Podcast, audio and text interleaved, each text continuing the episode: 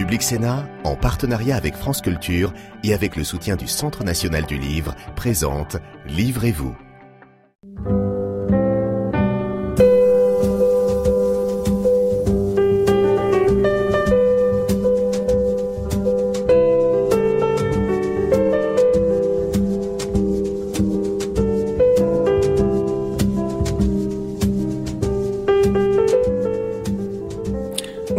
Bienvenue dans Livrez-vous. Cette semaine, nous allons parler d'amour, de rencontres, mais aussi de séparation, de divorce et de remariage et de littérature. Car oui, comment écrire quelque chose de nouveau sur l'amour? Est-ce qu'en littérature, tout n'a pas déjà été dit Eh bien, il suffit de regarder aujourd'hui le monde dans lequel nous vivons pour voir que les histoires amoureuses, elles aussi, changent et que l'ère du numérique leur a donné un nouveau langage. Nous en parlerons avec notre deuxième invitée, la sociologue Marie Bergstrom, qui fait paraître Les nouvelles lois de l'amour, sexualité, couple et rencontres au temps du numérique aux éditions La Découverte.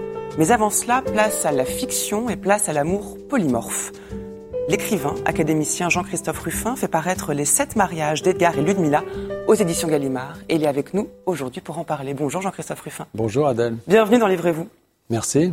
Cet endroit doit inspirer quiconque écrit et aime les livres comme vous, j'imagine. Oui, et les livres anciens aussi d'ailleurs, parce que euh, il y a le livre, il y a le texte, mais il y a aussi euh, euh, l'objet. C'est très très émouvant, parce que je, je, suis un peu collectionneur de livres. J'ai voilà, mais j'en ai pas autant. N'en avez pas autant, oui. Non, non. Peu de personnes, je pense, peuvent en avoir autant. Alors, quand on vous présente, il y a beaucoup de noms qui viennent. Vous avez été médecin, diplomate, vous êtes écrivain, académicien, auteur de romans, d'essais, de récits, de nouvelles, lauréat de nombreux prix littéraires, le prix Goncourt en 2001 avec Rouge Brésil. Je l'ai dit, membre de l'Académie française. Vous êtes aussi alpiniste, c'est le sujet de votre prochain roman, je crois. Vous vous dites, est-ce qu'on peut dire écrivain ou c'est pas assez, ou médecin écrivain? Ben Moi, j'ai jamais pu le dire parce que je trouve ça au fond un peu disproportionné par rapport à l'ambition que j'avais au départ, qui était beaucoup plus modeste, hein, qui était de partager mon expérience par l'écrit. Mais je ne savais pas du tout euh, si, je ne sais toujours pas d'ailleurs si ça fait de moi un écrivain. Ça, je pense que seule la postérité peut le dire. Donc euh, je ne sais pas. Mais en tout cas, ce qui est sûr, c'est que je suis médecin. ça, c'est mon. Encore aujourd'hui? Alors, j'exerce de moins en moins la médecine, mais le, le regard que ça m'a donné sur le monde, si vous voulez, celui-là, il est resté. Parce que je crois que ce qu'on apprend à 20 ans, euh, on ne l'oublie jamais, ça vous formate, même au-delà du contenu, je ne parle pas de, des connaissances elles-mêmes, mmh. mais euh, la, le regard médical, ben, c'est une manière de regarder le monde, essayer de le comprendre pour le transformer aussi et pour le comprendre par son biais humain. Donc, si vous voyez tout ça, ça m'a façonné et c'est toujours vrai aujourd'hui. Et le regard du médecin diffère du regard de l'écrivain? Alors, euh, je pense qu'il y a une complémentarité. Le regard du médecin, il dépouille. C'est-à-dire que les gens vous racontent leurs histoires avec plein de détails, puis vous, vous les éliminez, les détails. On vous dit, voilà, il était telle heure, le chien était... Machin, je suis allé acheter le journal, puis j'ai eu une douleur dans le bras, machin, on enlève le chien, on enlève tout, on garde la douleur dans le bras. Bon, euh, l'écrivain fait le contraire, c'est-à-dire qu'il construit euh, une, frise avec des tas de détails, finalement, et c'est finalement le lecteur qui va faire le, le diagnostic, d'une certaine manière. Mais euh, si vous dites... Euh, Madame Bovary est une hystérique, vous n'avez plus besoin d'écrire le livre. Enfin, vous voyez, ça n'a pas de sens. Et, et donc, euh, c'est deux regards qui se complètent, je crois. Et est-ce que l'écrivain, comme le médecin, vise à soigner quelque chose en l'homme? Alors, pas toujours, parce que, mais en ce qui me concerne, euh, je sais qu'il n'y a pas de plus beau compliment je reçois parfois de, de, lecteurs qui me disent votre livre m'a fait du bien. Et alors, je ne peux pas dire que j'écris pas des livres qui sont remboursés par la sécurité sociale non plus, mais euh, si euh, à travers l'écriture euh, je peux partager une forme de, de, de, bonheur, une forme de oui, d'amélioration, disons des choses. Euh, bah déjà, c'est bien pour moi parce que en tant qu'écrivain, comme ça n'est pas mon métier, je le fais pour y prendre du plaisir. Et si je si j'ai pas de bonheur à le faire, ben, je le fais pas. Et si ce bonheur ben, se transmet au lecteur, c'est encore mieux. Vous dites j'ai commencé à écrire parce que je voulais raconter ce que je faisais et ce que vous faisiez à l'époque était en soi romanesque. En tant que médecin, vous êtes engagé, vous êtes allé dans des pays différents, vous étiez dans les mouvements humanitaires, vous avez ouais. fait de la politique. C'était une vie romanesque. C'est une vie romanesque, mais alors avec une difficulté euh, qui est celle du secret. C'est-à-dire que euh, les médecins sont formés à, au secret. On, on, prête le serment d'Hippocrate. Et il y a, y a un interdit très fort qui pèse sur la révélation de ce que l'on connaît de façon directe. Donc euh, c'est assez compliqué euh, je pense pour un médecin, en tout cas pour moi ça l'était, mmh. de, de, livrer directement le témoignage de ce qu'on a vécu. Je ne peux pas raconter, voilà, j'ai fait tel... Bon, sauf évidemment c'est des choses euh, qui, qui n'engagent peu, comme par exemple quand j'ai, je sais pas, le, le Compostelle, par exemple, peut raconter mon voyage, ça c'est pas très grave. Mais raconter, par exemple, une, histoire qui mêle quelqu'un d'autre, une histoire d'amour, une histoire plus dramatique, euh, dans laquelle il y a de l'affect, de l'émotion, je suis obligé de le faire avec un décalage, et ce décalage, pour moi, c'est la fiction. C'est-à-dire, c'est l'utilisation du roman, du romanesque, pour, au fond, euh, brouiller les pistes. C'est-à-dire pour révéler des choses, mais sans, sans trahir ce secret. Mais d'ailleurs, quand on regarde votre bibliographie, vous avez d'abord écrit des essais et puis vous êtes venu à la fiction. Ouais. Alors les essais, c'est parce que alors comme, quand j'ai commencé à écrire, je me sentais tellement peu légitime, si vous voulez, parce que euh, j'ai pas fait d'études littéraires et, et je, toujours aujourd'hui, quand, quand, je dîne à côté de quelqu'un qui euh, me dit ah vous êtes à l'académie, vous avez lu ça, vous savez ça, etc. En général, je glisse sous la table parce que j'ai des trous terribles dans ma. Oui, vous êtes modeste parce que vous avez énormément lu aussi. Mais j'ai lu, mais pas de façon. Je n'ai pas appris tout ça, et c'est vrai que j'ai le sentiment euh, d'avoir des lacunes.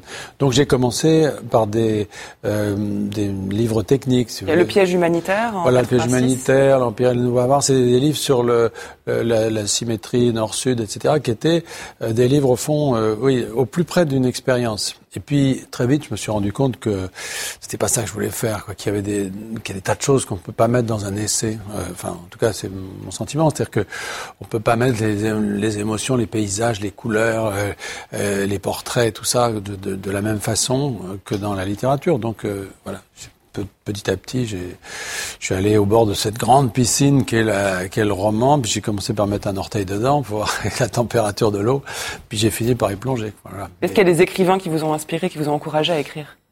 Alors, euh, oui. Des textes? euh, alors des, des, textes, oui, bien sûr. Euh, des écrivains vivants, non, parce que quand j'ai commencé, je n'en connaissais pas. Je connais beaucoup maintenant, mais c'est vrai que j'étais pas du tout dans ce milieu. mais en revanche, c'est vrai que il y, a une, il y a une filiation littéraire, je pense que pour tous ceux qui écrivent, évidemment, qui est très forte. Euh, pour moi, c'était euh, des auteurs comme, comme Giono, par exemple, que, euh, qui m'ont beaucoup, beaucoup euh, inspiré. Plutôt le Giono, d'ailleurs, stendhalien, le Giono du Sart sur le toit. Bon. Euh, les surréalistes aussi dans, dans la peinture, euh, j'allais dire dans les descriptions, etc. Des gens comme, comme Delteil, ou comme, enfin, toute cette génération autour de, des années 20, si vous voulez, que j'ai beaucoup lu, Morand, des gens très différents, hein, de Morand à Sandrars, euh, etc. Puis euh, plus, plus récemment Romain Gary, tout ça. Mais voilà. Mais toujours des gens qui avaient une vie et qui ont écrit, mais qui avaient une vie, c'est-à-dire qu'il y avait euh, Sandras, il avait fait la guerre, il a un bras coupé et il écrivait. Voilà. Et Gary, il a été aviateur, il a été résistant, etc. Et il écrivait. C'est ceux-là qui m'ont le plus, euh, qui m'ont le plus attiré, parce que c'est ceux qui m'ont donné le courage de me dire, voilà, moi, peut-être aussi, je peux faire ça.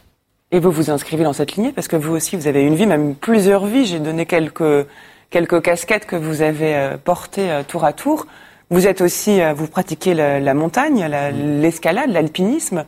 Euh, ça aussi, c'est quelque chose dont vous pouvez vous nourrir et qui introduit un autre rapport au corps, à l'esprit et à l'écriture. Oui, bah parce que j'ai toujours eu, euh, j'ai toujours eu un besoin physique de me dépenser. Moi-même, tout petit, gamin, machin, j'ai jamais pu tenir en place. Un, un, élève un peu turbulent, comme on dit, parce que je veux dire, j'ai besoin de, de, me dépenser. Et vivre à la montagne, pour moi, c'est la possibilité à la fois d'être dans un cadre euh, qui est très propice à la, la réflexion, parce que finalement, c'est il y a une espèce de paix qui se dégage, mais aussi euh, de pouvoir euh, vivre avec son corps en même temps. C'est-à-dire quand je pose la plume, je sors de chez moi et je prends des skis ou je prends euh, une corde et je pars avec des copains, etc. Et, et, et là, l'effort physique est là. Et moi, j'ai besoin des deux. Avant d'en venir à votre dernier livre, un mot quand même sur ceux que vous avez déjà publiés. Ils se vendent extrêmement bien. Disons-le, bah. les chiffres de vente sont impressionnants. Vous parliez de celui de sur les chemins de Compostelle avec euh, Immortelle Randonnée, plus d'un demi-million d'exemplaires vendus. Le Grand Cœur, qui est un roman historique paru en 2012, a dépassé les 417 000 exemplaires. Comment vous expliquez ça? Eh ben, parce que je pense que j'écris des livres qui qui font du bien. Encore une fois, euh, c'est pas ça veut pas dire vous des y croyez ça, la littérature qui fait du bien Oui, oui, ouais. oui. Je pense que quand ça veut pas dire bébête, ça veut pas dire nunuche, ça veut pas dire des trucs qui vous endorment, mais il y a des livres qui vous stimulent, qui vous porte. Alors, euh, c'est très prétentieux de dire ça pour les miens, mais je, pense que c'est ce vers quoi je tends, si vous voulez. C'est-à-dire, il y a des livres quand on les referme, euh, on a envie de vivre. Il y en a d'autres, au contraire, on n'a plus envie de rien, quoi. Enfin, une espèce de désespoir. Moi, je prends toujours des personnages euh, qui sont des personnages solaires, qui sont des personnages avec une énergie qui me porte moi déjà, euh, parce que pour écrire comme ça des gros livres, j'écris en général euh, très vite, dans la, euh, presque au fil de la plume. Euh, il faut avoir un enthousiasme, il faut avoir envie de les retrouver. Vous voyez Et je pense que dans la l'offre actuelle de livres, de romans aujourd'hui, eh bien, c'est finalement assez rare, quoi. Cette, euh, euh, beaucoup d'écrivains euh, mettent en avant, si vous voulez, le, drame. Leur, le, c'est très riche, hein, je veux dire, je ne le conteste pas. Mais euh, moi, je mets d'abord en avant l'énergie, si. Voilà. Et ça, je crois qu'il y a quelque chose là que, auquel beaucoup sont sensibles, enfin, parce qu'ils ne le trouvent pas ailleurs, peut-être. Et alors là, vous êtes audacieux dans ce dernier livre, Les sept mariages d'Edgar et Ludmilla, donc chez Gallimard, c'est que non seulement vous visez à à faire en sorte que le lecteur puisse se sentir bien à la fin du livre, mais vous parlez d'amour, et l'amour, c'est vraiment le sujet du livre. Ah Il y a tellement de romans d'amour qui ont été écrits. Lorsque vous avez décidé de vous y mettre, est-ce que vous avez dit je vais faire différemment ou... Parce qu'il y, a, on y vient dans un instant, il y, a il y a quand même une manière d'en parler qui est très différente. Oui, bah, moi, si vous voulez, je, je, raisonne, je ne raisonne jamais ni en termes de genre. Je me dis pas, je vais mm. faire un roman historique, je vais faire un roman policier, je vais faire un roman d'amour, j'en sais rien. Euh, je raconte une histoire, voilà, c'est tout. Et, je crée des personnages.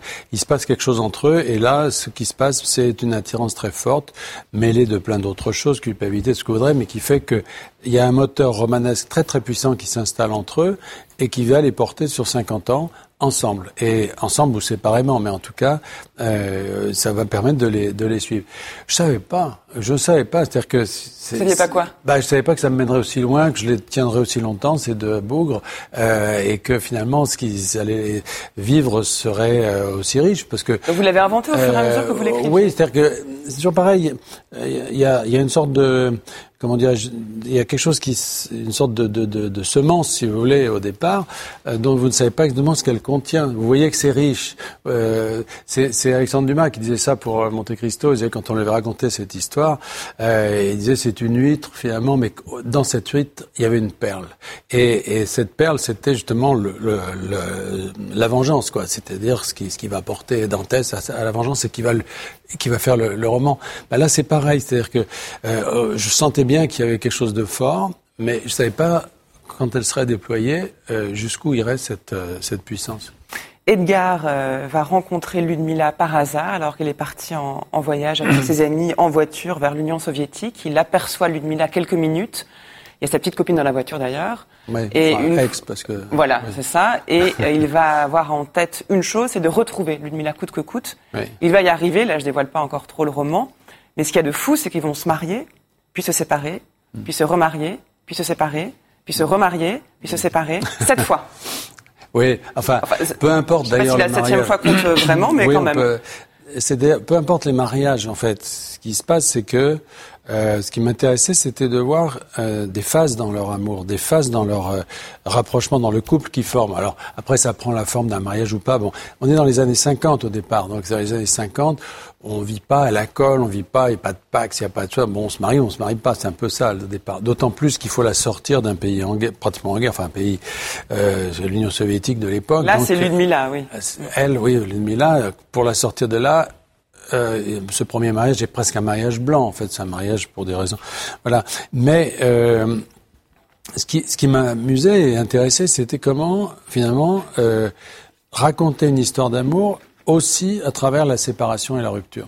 C'est ça qui est passionnant et c'est là où il y a quelque chose de nouveau, c'est ce que je dis dans, ce texte. Vous n'êtes sans doute pas le premier à en parler, mais en tout cas, vous en faites le sujet du roman comme si c'était naturel. Et vous racontez une chose dont nous avons quasiment tous fait l'expérience, mais dont la littérature parle peu, qui est qu'en amour, eh bien, les couples ne durent pas forcément, et que la séparation elle-même ne dure pas forcément. C'est-à-dire qu'il y a d'autres manières d'être ensemble que soit fusionnelles, soit séparées. C'est ça. C'est ça. C'est-à-dire que euh, la, bon, que la séparation soit plus fréquente aujourd'hui, tout le monde le sait, ça c'est bon, un tarte à la crème. Le problème, c'est que si on observe vraiment dans la durée, on se rend compte que même la séparation est éphémère. C'est-à-dire que la séparation, dans certains cas, dis pas pour tout le monde, mais peut être une des phases de l'amour et que peut-être même que ce qui se construit pendant cette séparation est encore plus fort. C'est-à-dire quand on se retrouve après ces séparations, là, parfois, il y a, à un moment donné, elle dit, euh, ce divorce là, nous a rapprochés plus que tous les mariages précédents. C'est-à-dire que euh,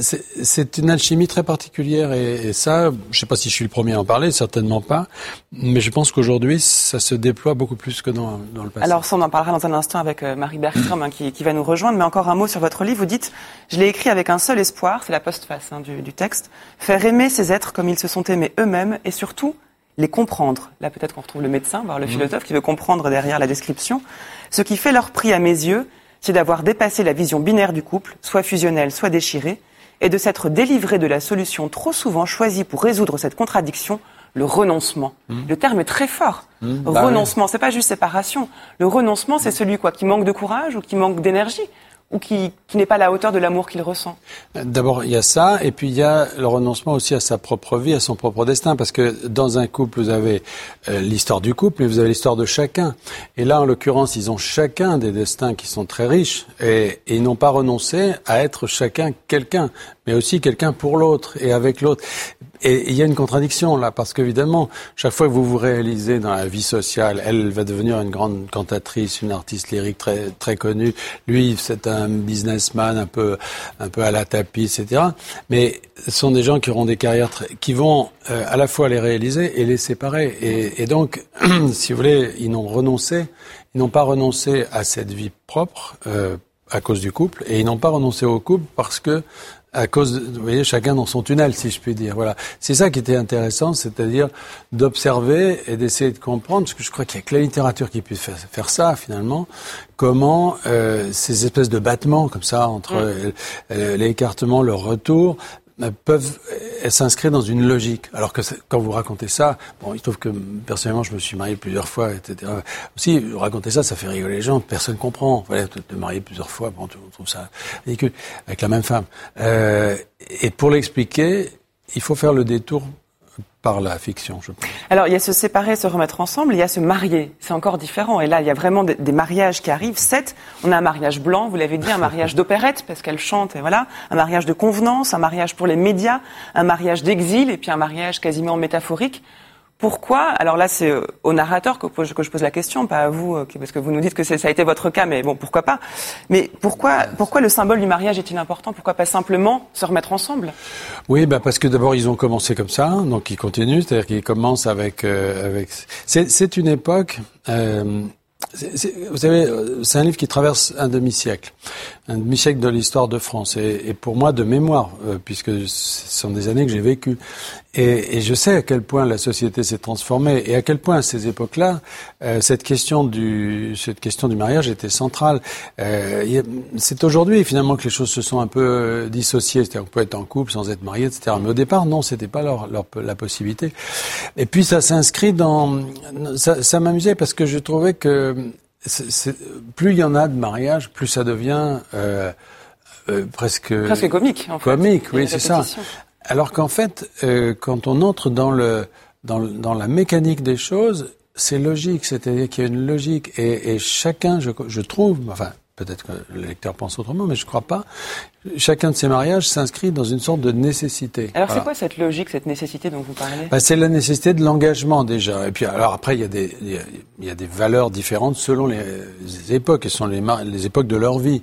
C'est vrai que quand ils sont très connus par exemple, quand ils, atteignent une notoriété médiatique, si vous voulez, le mariage est pratiquement une espèce de nécessité qui leur est imposée. Ça les tue d'ailleurs. voilà, ça les tue.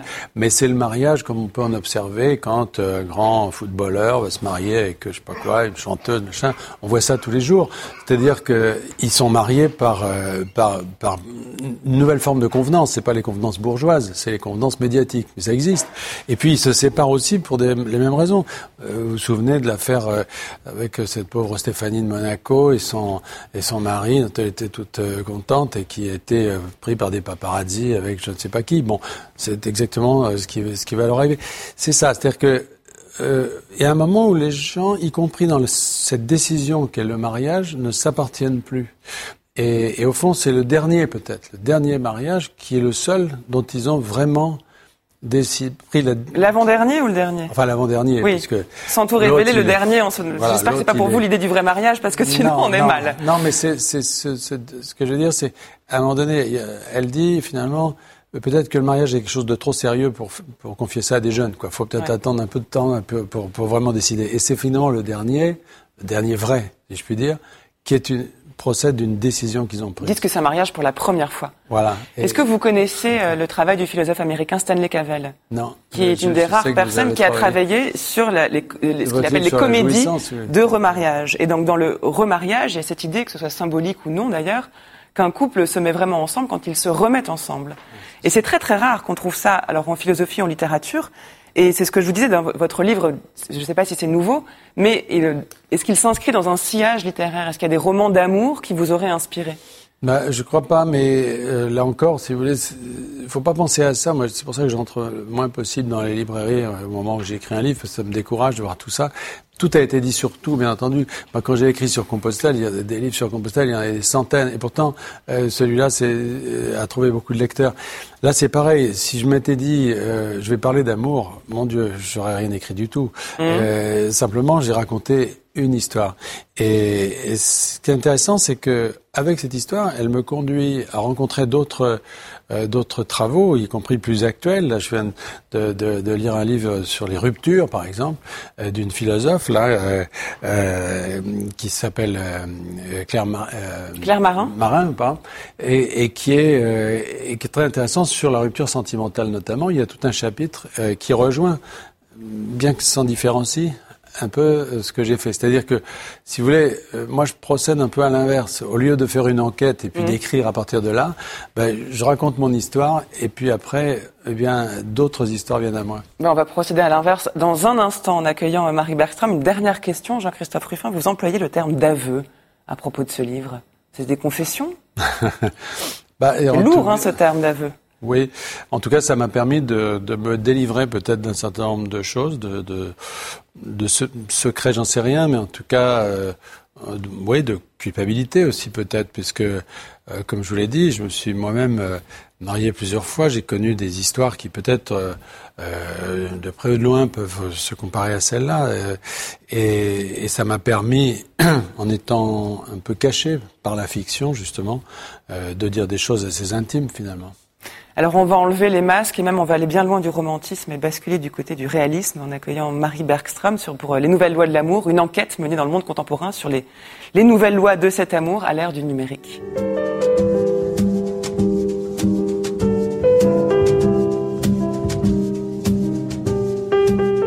Bonjour Marie Bergström. Bonjour. Bienvenue dans Livrez-vous. Merci, de nous rejoindre. Vous êtes sociologue, vous êtes chercheuse à l'Institut national d'études démographiques et ça fait plus de dix ans, ou en tout cas pendant dix ans, vous avez travaillé pour essayer de comprendre ces nouvelles lois de l'amour. Alors avant qu'on lise le résultat de, de, cette recherche, on a très envie de savoir ce qui s'y trouve, n'est-ce pas Jean-Christophe Ruffin? Comment, pourquoi vous êtes-vous mis à travailler sur l'amour? C'est quand même un sujet en sociologie qui doit être difficile. Oui, c'est un sujet difficile. C'est aussi un sujet qui finalement a été pas mal travaillé, mais vraiment à partir de couples, la formation des couples, un sujet classique euh, en sociologie. Effectivement, euh, moi j'avais envie d'un peu revisiter cette sociologie-là et cette histoire-là à partir de ces nouveaux lieux de rencontre qui sont les sites euh, et les applications numériques. Donc c'était voilà, c'était vraiment une volonté de revisiter finalement les transformations de l'amour, mais aussi de la sexualité. C'est des transformations très profondes dans les, dans les décennies récentes. Donc voilà, on se met en couple plus tard, on se sépare de plus en plus, et dans une euh, histoire et dans sa vie, on vit plusieurs histoires amoureuses. Donc il y a plusieurs chapitres aujourd'hui dans, dans l'histoire euh, affective des gens. Et donc ce que décrit Jean-Christophe Ruffin dans son roman, ça correspond aux, mutations contemporaines? Ça correspond très bien, et j'ai été vraiment très sensible à la manière dont ces histoires sont racontées. Ça montre, à mon avis, ce qui est vraiment le changement fondamental en fait de l'intimité, qui est une complexification des parcours. Et donc c'est c'est important de le dire parce que notamment avec ces sites et ces applications, on a souvent dit que l'amour est mort. Ils ont tué l'amour, il n'y a plus d'imaginaire amoureux, tout ça c'est fini. C'est pas du tout le cas. Euh, ce qui a changé, c'est justement plutôt une multiplication d'amour. Il y a plusieurs histoires dans, dans ce vie. Donc c'est notre manière de regarder les choses qui, qui est moins catastrophiste et qui, oh, je pense, plus euh, vraie sociologiquement aussi. Donc euh, finalement, les sites et les applications permettent justement de raconter cette histoire-là de, des transformations de l'intime. Mais qu'est-ce que la sociologie peut nous apprendre des relations amoureuses? Moi, beaucoup, je pense. Alors, ça, ça apporte un autre regard parce que, d'un point de vue sociologique, l'amour, c'est à la fois euh, un récit, un scénario qui peut être mis en scène et qui est mis en scène par la littérature, mais aussi le cinéma. Mais l'amour, c'est aussi une pratique. C'est une manière de faire, c'est une manière de vivre des relations. Et euh, parfois, l'imaginaire va avec la pratique et parfois, il y a un peu un décalage. Mmh. Et ce qui m'intéresse aussi beaucoup, c'est justement ces décalages entre la manière dont on voit les choses et on se représente les choses et les façons dont on fait euh, couple euh, au quotidien. Alors quand vous, quand vous commencez à travailler sur ce sujet, vous allez regarder euh, à partir de, vous travaillez à partir de données statistiques mm. et puis vous allez interroger les gens sur leurs pratiques. Dans quelle mesure est-ce qu'on peut parier tabler sur la bonne foi de l'interlocuteur quand on va l'interroger Parce que l'amour et la vie privée sont quand même des sujets, on n'a pas tellement envie d'en parler. Vous le disiez, Jean-Christophe Ruffin, la fiction est bien commode, parce qu'on peut parler de soi de manière détournée. En sociologie, quand vous arrivez, que vous menez votre enquête et vous établissez un dialogue, est-ce que vous faites la part des choses entre ce qui, dit, ce qui est dit, ce qui est caché? Euh, alors, c'est pas l'enjeu, c'est pas forcément de faire la part des choses. Je dirais qu'il y a plutôt des méthodes différentes en sociologie pour aborder différents aspects justement de l'amour et, et euh, des relations intimes. Donc, l'approche statistique que j'utilise aussi beaucoup est très bonne pour objectiver les choses, de voir ce que les gens font, à quel moment, à quel âge, donc vraiment de faire un portrait assez général. Lorsque j'interviewe les gens, c'est c'est pour évidemment euh, comprendre une histoire amoureuse, mais c'est aussi justement cerner comment eux ils l'ont vécu. Donc euh, souvent je fais des entretiens biographiques et je leur demande la première question qui est très large, je demande est-ce que vous pouvez me raconter les expériences que vous avez vécues depuis le début alors c'est quoi le début? Ben Ça, les gens le choisissent eux-mêmes. Qu'est-ce qu'ils racontent, qu'est-ce qu'ils racontent pas? Pour moi, tout ça, c'est euh, intéressant pour comprendre euh, l'amour. Donc je n'essaye pas forcément de faire la part des choses.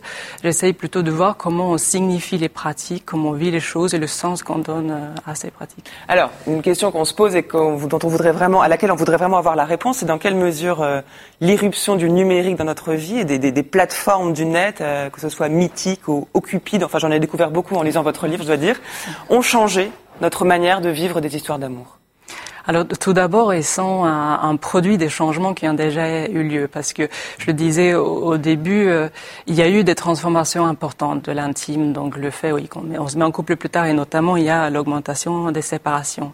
Euh, ça, euh, les sites et les applications sont très tributaires de ces changements-là. Donc un des objectifs de livre aussi, c'était de, de sortir un peu de, de pressentisme qui guette toujours quand on regarde les nouvelles technologies, où tout est nouveau, il y a une révolution, ça a tout changé.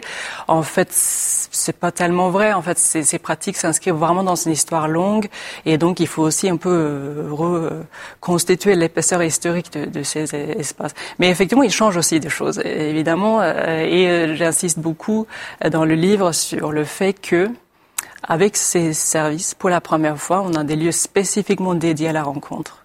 Et ça, c'est vraiment nouveau parce que traditionnellement, en tout cas pour la population hétérosexuelle, les rencontres ont toujours été associées à la sociabilité ordinaire. C'est-à-dire qu'on se rencontre au travail, euh, dans des sorties, les loisirs, etc. Donc, il y a eu toujours une affinité forte entre les espaces de vie, la sociabilité et les rencontres. Il n'y a jamais eu de séparation. Alors qu'aujourd'hui, si. On a des lieux qui sont spécifiquement dédiés à la rencontre, qui se déroulent du coup en dehors des cercles de sociabilité et souvent à l'insu de ces cercles.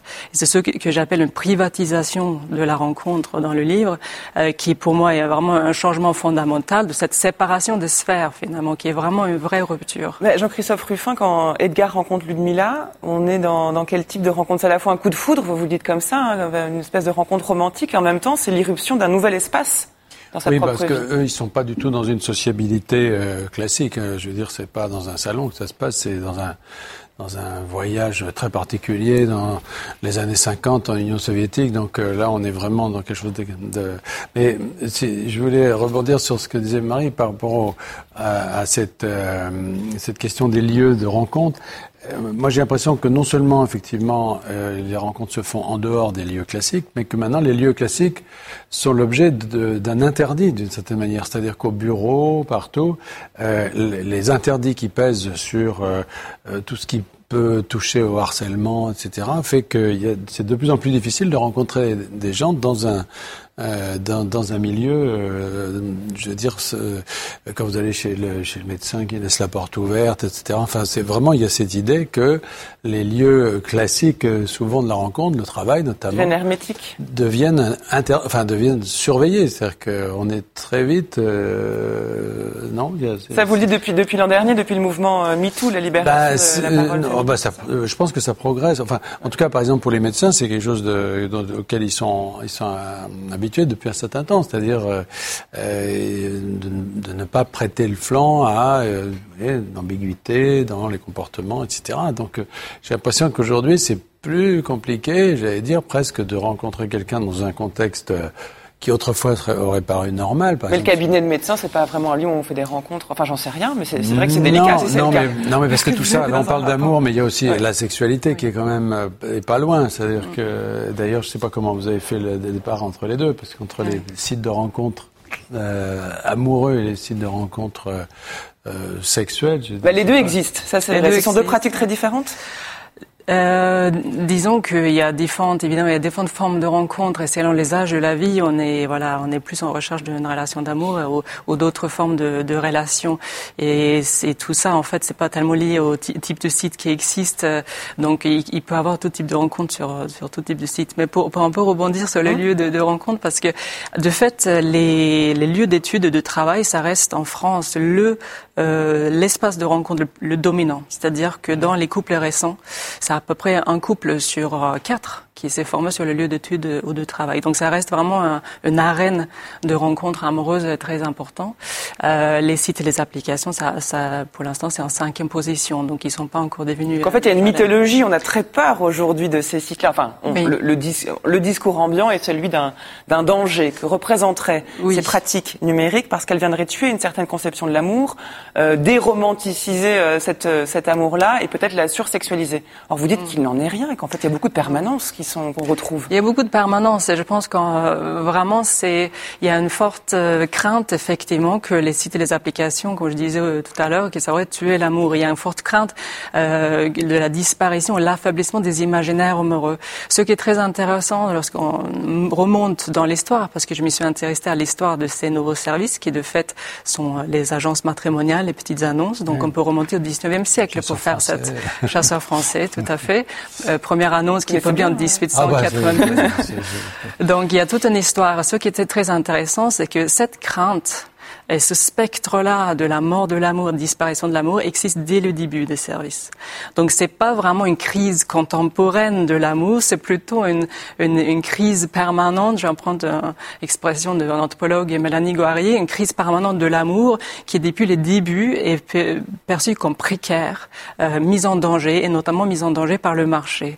Donc ça c'est toute une histoire de, de voilà d'aussi des, des imaginaires amoureux, mais aussi cette peur de la disparition de, de l'amour qui, de fait, est né aussi avec. D'ailleurs, vous réfutez l'idée d'une marchandisation de l'amour à l'ère numérique. Oui, c'est une thèse qui est très forte et c'est cette idée que euh, aujourd'hui, pour la première fois, il y aurait l'introduction de logique économique dans la rencontre. C'est ce que soutient notamment Eva, Eva Illouz, notamment. Oui, euh, et qui fait une analyse très forte euh, là-dessus. Et donc, je, je me déplace par rapport à ça et je fais pas la même lecture, euh, notamment parce que il y a cette idée souvent que l'économique et l'intime, l'amour, ce sont deux choses diamétralement opposées et qui ne peuvent pas se toucher sans se pervertir. Euh, c'est une représentation, ça, relève plutôt de code narratif de l'amour mm. pour moi. Mais en pratique, c'est un peu différent. Donc on retrouve ce décalage entre la manière de penser l'amour et la manière dont concrètement on fait des rencontres et les rouages concrets de la formation des couples, où de fait, depuis le début, il y a des régularités sociales, des considérations économiques, des choses matérielles qui entrent en compte. Et ça, c'est pas nouveau. Et c'est pas les sites et les applications qui ont introduit euh, les, ces aspects-là, plus on va dire de convention sociale ou de logique économique dans la rencontre. Elles y étaient déjà. Euh, comment vous expliquez l'un et l'autre que le modèle qui soit encore euh, en vigueur actuellement soit le couple hétérosexuel de longue durée? Ça reste l'idée qu'on se fait d'une vie sentimentale réussie. Jean-Christophe Ruffin. Bah, euh, je ne sais pas si c'est, enfin, c'est pas très surprenant dans la mesure où c'est un modèle qui est encore euh, largement dominant d'un point de vue numérique. Enfin, je parle sous le contrôle. Non, mais justement, pourquoi alors que euh, vous, vous l'explorez, il y a d'autres manières d'être ensemble. Oui, mais, enfin, moi, ce qui me fait surtout, ce qui me pose question, justement, c'est la place de l'engagement là-dedans. C'est-à-dire que c'est finalement ce modèle, il est lié à une forme d'engagement, c'est-à-dire quelque chose qui a été longtemps exclusif. Le mariage ne concernait que les couples que vous décrivez, c'est-à-dire le couple hétérosexuel euh, dont il a en quelque sorte s'engage à vie. S'engage à vie. Voilà.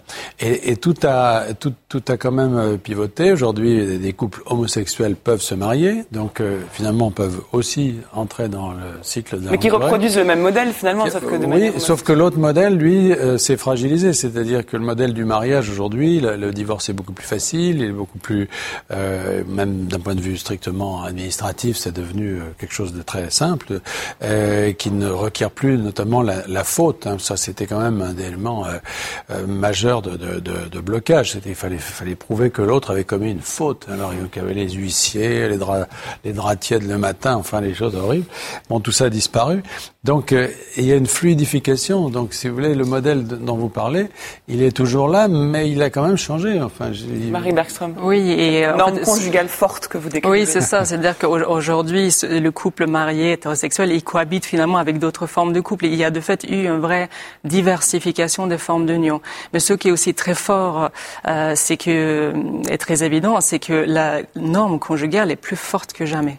Donc c'est comme si on pouvait dire qu'aujourd'hui il y a plusieurs manières de faire couple pourvu qu'on soit en couple. C'est-à-dire une diversification des formes, mais avec cette très forte injection, à un moment donné de sa vie, faire l'expérience de la conjugalité. Et ça, on le voit notamment avec une montée, effectivement, de la norme conjugale euh, parmi les gays et lesbiennes aujourd'hui par rapport au passé, mais on le voit aussi dans la forte incitation à se remettre en couple après une séparation, mmh. euh, et même à des âges relativement avancés. Donc, euh, on peut dire que vraiment le, le, le, le couple en tant qu'idéal, il a changé, on peut se séparer, mais c'est pas euh, c'est pas parce qu'il est affaibli finalement. On peut même dire le contraire. Et alors, est-ce que vous arrivez à mesurer la part de la population française, puisque c'est quand même l'objectif de, de, votre recherche, qui ne vit pas en couple, qui revendique soit le fait de vivre seul, de rester célibataire, soit de vivre un polyamour, de vivre avec plusieurs personnes. Oui, c'est honnête sur une population entre 26 et 65 ans, euh, c'est à peu près un cinquième de la population qui, qui ne vit pas euh, en couple. Donc il y a un célibat important, mais ce célibat-là, il traduit pas forcément une valorisation du célibat comme mode de vie. Souvent, il y a cette idée-là qu'aujourd'hui, il y aura un refus de la conjugalité comme, comme cadre de vie. C'est pas tellement le cas. C'est plutôt qu'aujourd'hui, le célibat, il se prolonge à l'âge de la jeunesse parce qu'on se met en couple plus tard, mais surtout, c'est devenu une expérience récurrente au cours de la vie. On, on redevient célibataire euh, à plusieurs euh, moments de, de, son parcours, et c'est plutôt ça qui est nouveau. Et mais c'est pas vraiment le choix du célibat comme c'est pas revendiqué. Non, euh, rarement. Mais c'est dans, je parlais tout à l'heure euh, par rapport à la réalisation de soi, c'est-à-dire que il y a des phases de la vie où on a besoin d'être euh, le plus libre possible dans le cadre d'une carrière qu'on veut mener, des sacrifices qu'on lui consente, etc., et qui sont assez peu compatibles avec les mm. engagements d'une famille, etc.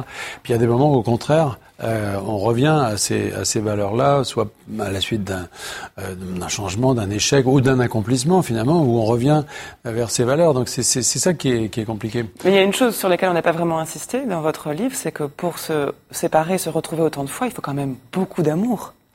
Bah oui, c'est ça le fond de l'affaire. Bah oui, c'est pas qu'une question de choix à vie, d'engagement. Non, bien sûr, bien sûr. Et bah, c'est, euh, alors, il faut beaucoup d'amour et surtout, il faut qu'il euh, s'adapte. Cet amour change parce que à, chacune de ces de ces nouvelles postures, si je puis dire, correspond une forme aussi d'amour différent. L'amour à, à, 70 ans, quand on a euh, des carrières derrière soi, etc. C'est pas celui de 20 ans, plus explosif, etc.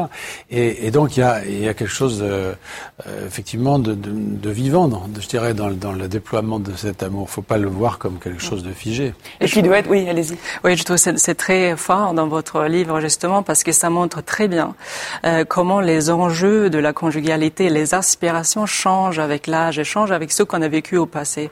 Et je pense vraiment que ça montre très bien que l'amour, on le dit euh, au singulier, mais vraiment, euh, que ce soit la sexualité, l'amour, le couple, en fait, euh, ce sont des choses très différent si on a 18 ans et que mm. voilà on se met on vit une première expérience amoureuse.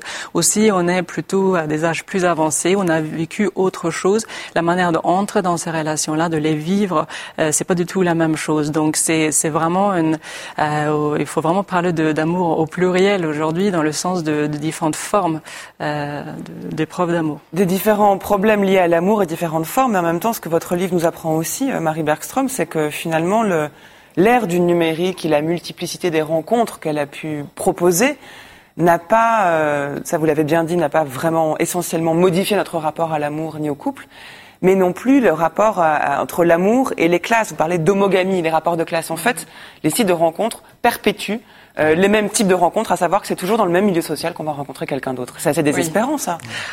Ou, enfin, ou bien, là, je porte un jugement. C'est vrai qu'on on aimerait que ces, ces cloisons-là puissent bah, être. De, de, point de vue de l'amour comme narratif, c'est peut-être désenchantant.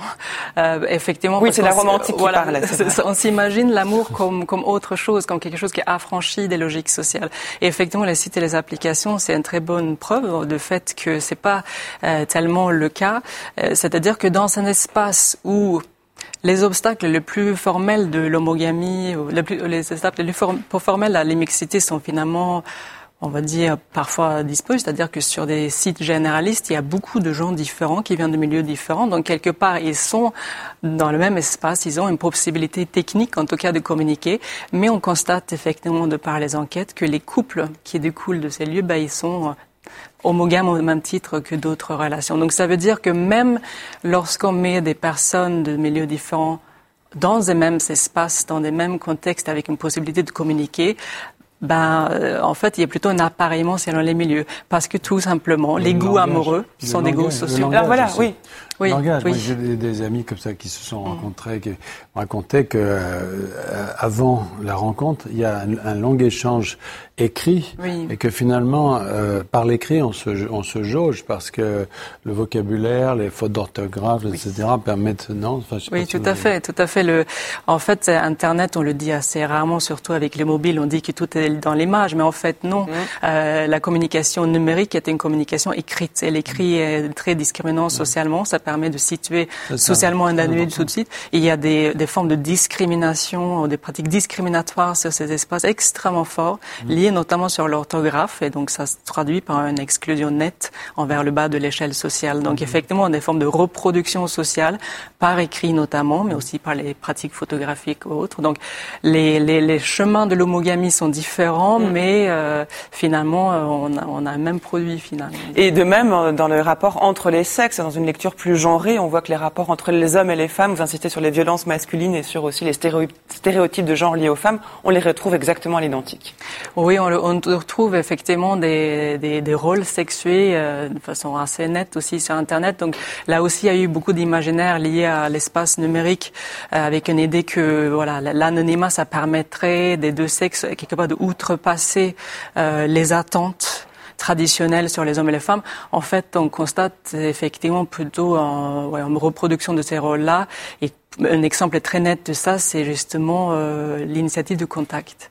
Sur Internet, euh, il y a une tendance, une norme très forte à ce que ce soit l'homme qui prend le premier pas, et les femmes sont plus dans une attitude euh, attentiste. Donc euh, c'est là on a une forme de séduction hétérosexuelle relativement classique. On reconnaît, reconnaît là les codes de la cour très traditionnelle, et effectivement ces normes-là se retrouvent sur Internet et sont particulièrement fortes chez les jeunes.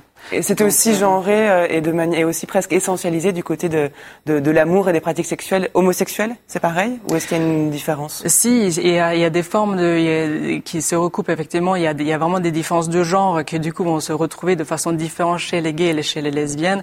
Mais vraiment, il y a quelque chose de l'ordre des codes propres à la séduction hétérosexuelle, avec des justement des rôles genrés extrêmement forts qui persistent et qui aussi sont ancrés dans une inégalité de genre face à la sexualité et l'amour euh, qui n'a pas disparu euh, non plus et qu'on retrouve euh, dans les interactions en ligne. Ça, ça peut inspirer aussi quand même ce que vous dites et même sur l'importance de l'écriture à l'ère du numérique un nouveau langage de l'amour, une nouvelle façon de parler de l'amour, encore plus imaginative et encore plus peut-être révolutionnaire dans sa langue que, que le roman que vous proposez, Jean-Christophe Ruffin. Ah oui, c'est certainement. Il y a des. Est-ce que ça vous inspire, ça, ça, vous donne envie d'écrire moi, moi, pas tellement, parce que je suis pas. Euh, enfin, d'ailleurs, le livre s'arrête avant que ces sites oui. n'apparaissent. Mais euh, je suis peut-être pas, euh, voilà, une famille très familier de tout ça. Euh, mais euh, moi, enfin, je, je, préfère observer, moi, en tant que, euh, en tant que romancier et en aimant justement les situations, euh, je préfère observer des situations, j'allais dire, vivantes et, et qui ne passent pas forcément d'ailleurs par le langage. Juste une parenthèse avec euh, Compostelle. On parlait tout à l'heure du, pèlerinage de Compostelle. Moi, j'ai constaté que c'était un vaste site de rencontre, cette affaire-là. C'est-à-dire que c'est extraordinaire que ce pèlerinage, les gens n'y vont pas pour ça, mais il se passe des tas de choses là. Et je sais que moi, quand j'ai fait ce chemin, euh, je me suis beaucoup amusé à observer la formation de couples, etc. Et alors là, ça passe pas, euh, ça, ça, passe beaucoup plus par, euh, par, par, le geste, par ben, la présence, le, le, partage à un moment donné des, des, mêmes valeurs, etc. On vient pour les mêmes raisons, etc. Les ampoules aux pieds, moi j'ai du, j'ai du compit, je vais te mettre des ampoules sur les pieds, etc. Enfin des choses qui sont très différentes, mais qui, enfin, moi je préfère explorer ça, disons que ouais. c'est plus familier. Mais ce qu'on comprend en vous lisant, Marie Bergström, c'est que le, le fait que le corps ne soit pas d'abord présent dans la rencontre euh, numérique virtuelle ne change rien euh, à l'amour et à la sexualité. C'est ça qui est quand même fou. Le corps est vraiment primordial et, je trouve que les sites et les applications ils le montrent d'autant plus clairement que justement euh, au début le corps est absent et c'est à ce moment-là on se rend compte à quel point euh, la coprésence et le corps physique est important pour les relations intimes. Très concrètement, euh, lors des rencontres sur Internet, ça veut dire que on, on, a beau savoir beaucoup de choses sur la personne à travers les profils d'utilisateurs, à travers les cris, la manière justement dont les gens raconte le premier rendez-vous hors ligne, il raconte quelque chose de déterminant. C'est-à-dire que les personnes parfois savent instinctivement tout de suite si c'est possible ou pas que cette relation devient physique. Et ça montre qu'il y a un accord corporel qui est très important parce que de point de vue sociologique, le corps véhicule beaucoup de choses sur la personne. C'est pas uniquement l'esthétique, euh, la beauté. C'est euh, ça, ça véhicule une appartenance sociale. Euh, les gens tirent des conclusions sur la personnelle et sur beaucoup de choses. Et cette euh, voilà, c'est vraiment la manière où les personnes voient comment quelqu'un habite son identité, comment, oui. comment en fait tout ça se concrétise et ça reste vraiment le, le moment central et crucial dans la formation. Hein. Et ben comme dans cette émission, figurez-vous, le moment où vous allez chacun parler des livres que vous avez apportés vont révéler beaucoup de votre personne. Alors euh, sociologiquement, sentimentalement, je laisserai les téléspectateurs tirer leurs conclusions. Mm. Je vous ai demandé, comme à chacun de mes invités, de venir avec trois livres qui ont compté pour vous, trois livres que vous lisiez étant enfant, que vous lisez aujourd'hui, euh, peu importe. Marie Bergström, quels sont oui. les, les, trois livres que vous avez apportés avec vous Alors, j'ai apporté trois livres de trois auteurs femmes, donc d'époques un peu différentes. Donc, la, euh, le premier livre, c'est Jane Austen. Très le, Ouais. Euh, donc, euh, Orgueil et Préjudice, qui est, je pense, bah, pour quelqu'un qui travaille sur l'amour euh, et la formation des couples, c'est vraiment un trésor. Qu'est-ce qu'on y apprend?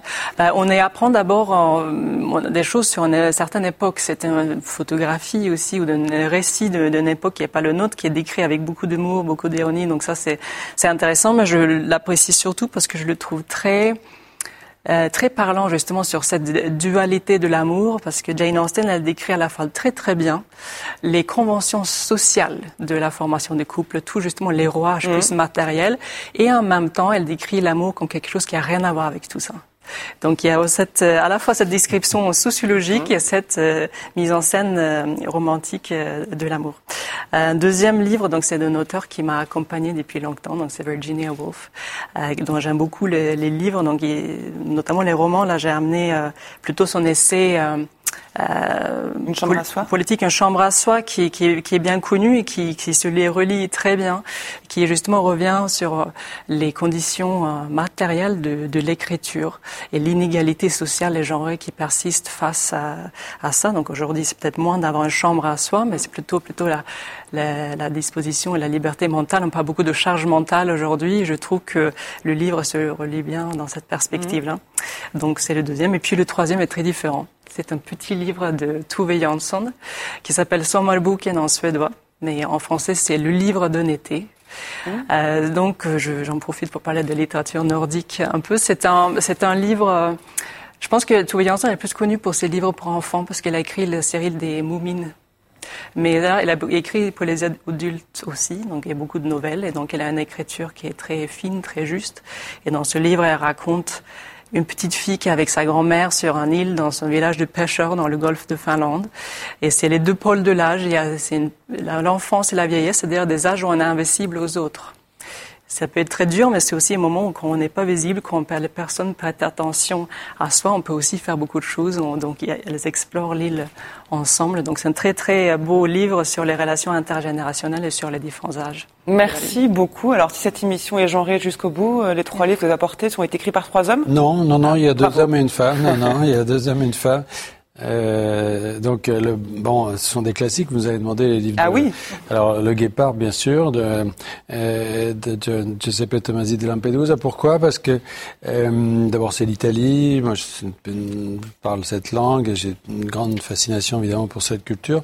C'est aussi un livre qui m'a donné euh, euh, l'espoir qu'on pouvait commencer tard, puisqu'il a écrit ce livre à 80 ans. Moi, quand j'ai commencé, j'ai écrit mon premier roman à 45, je me suis dit j'ai encore un peu de marge.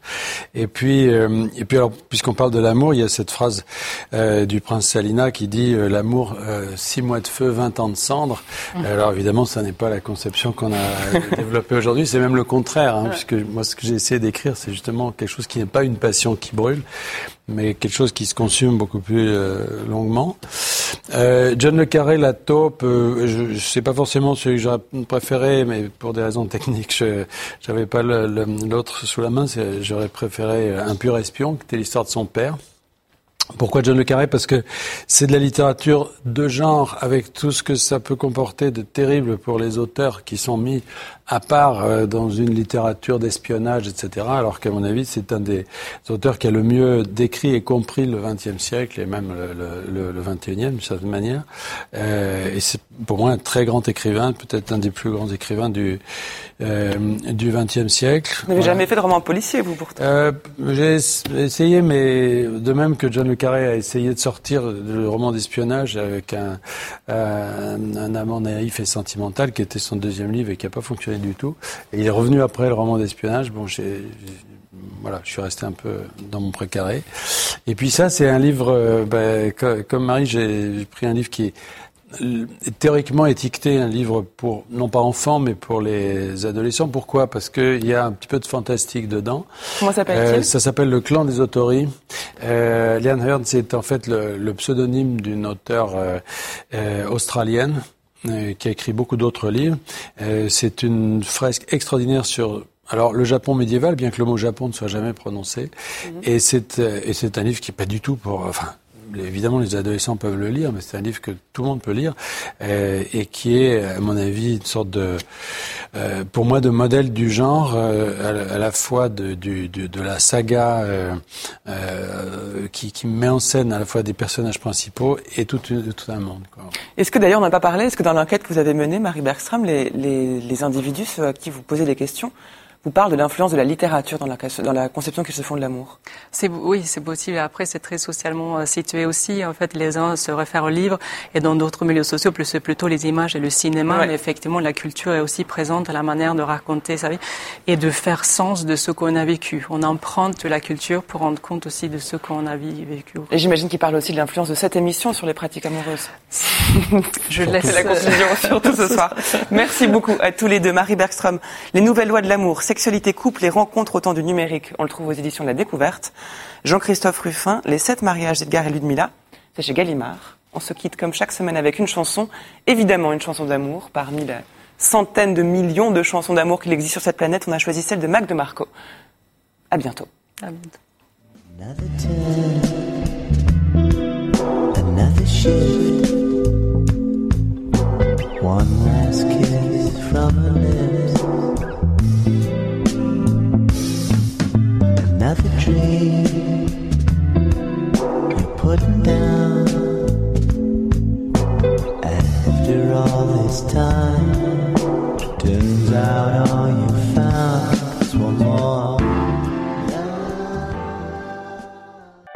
Public Sénat, en partenariat avec France Culture et avec le soutien du Centre national du livre, vous a présenté Livrez-vous.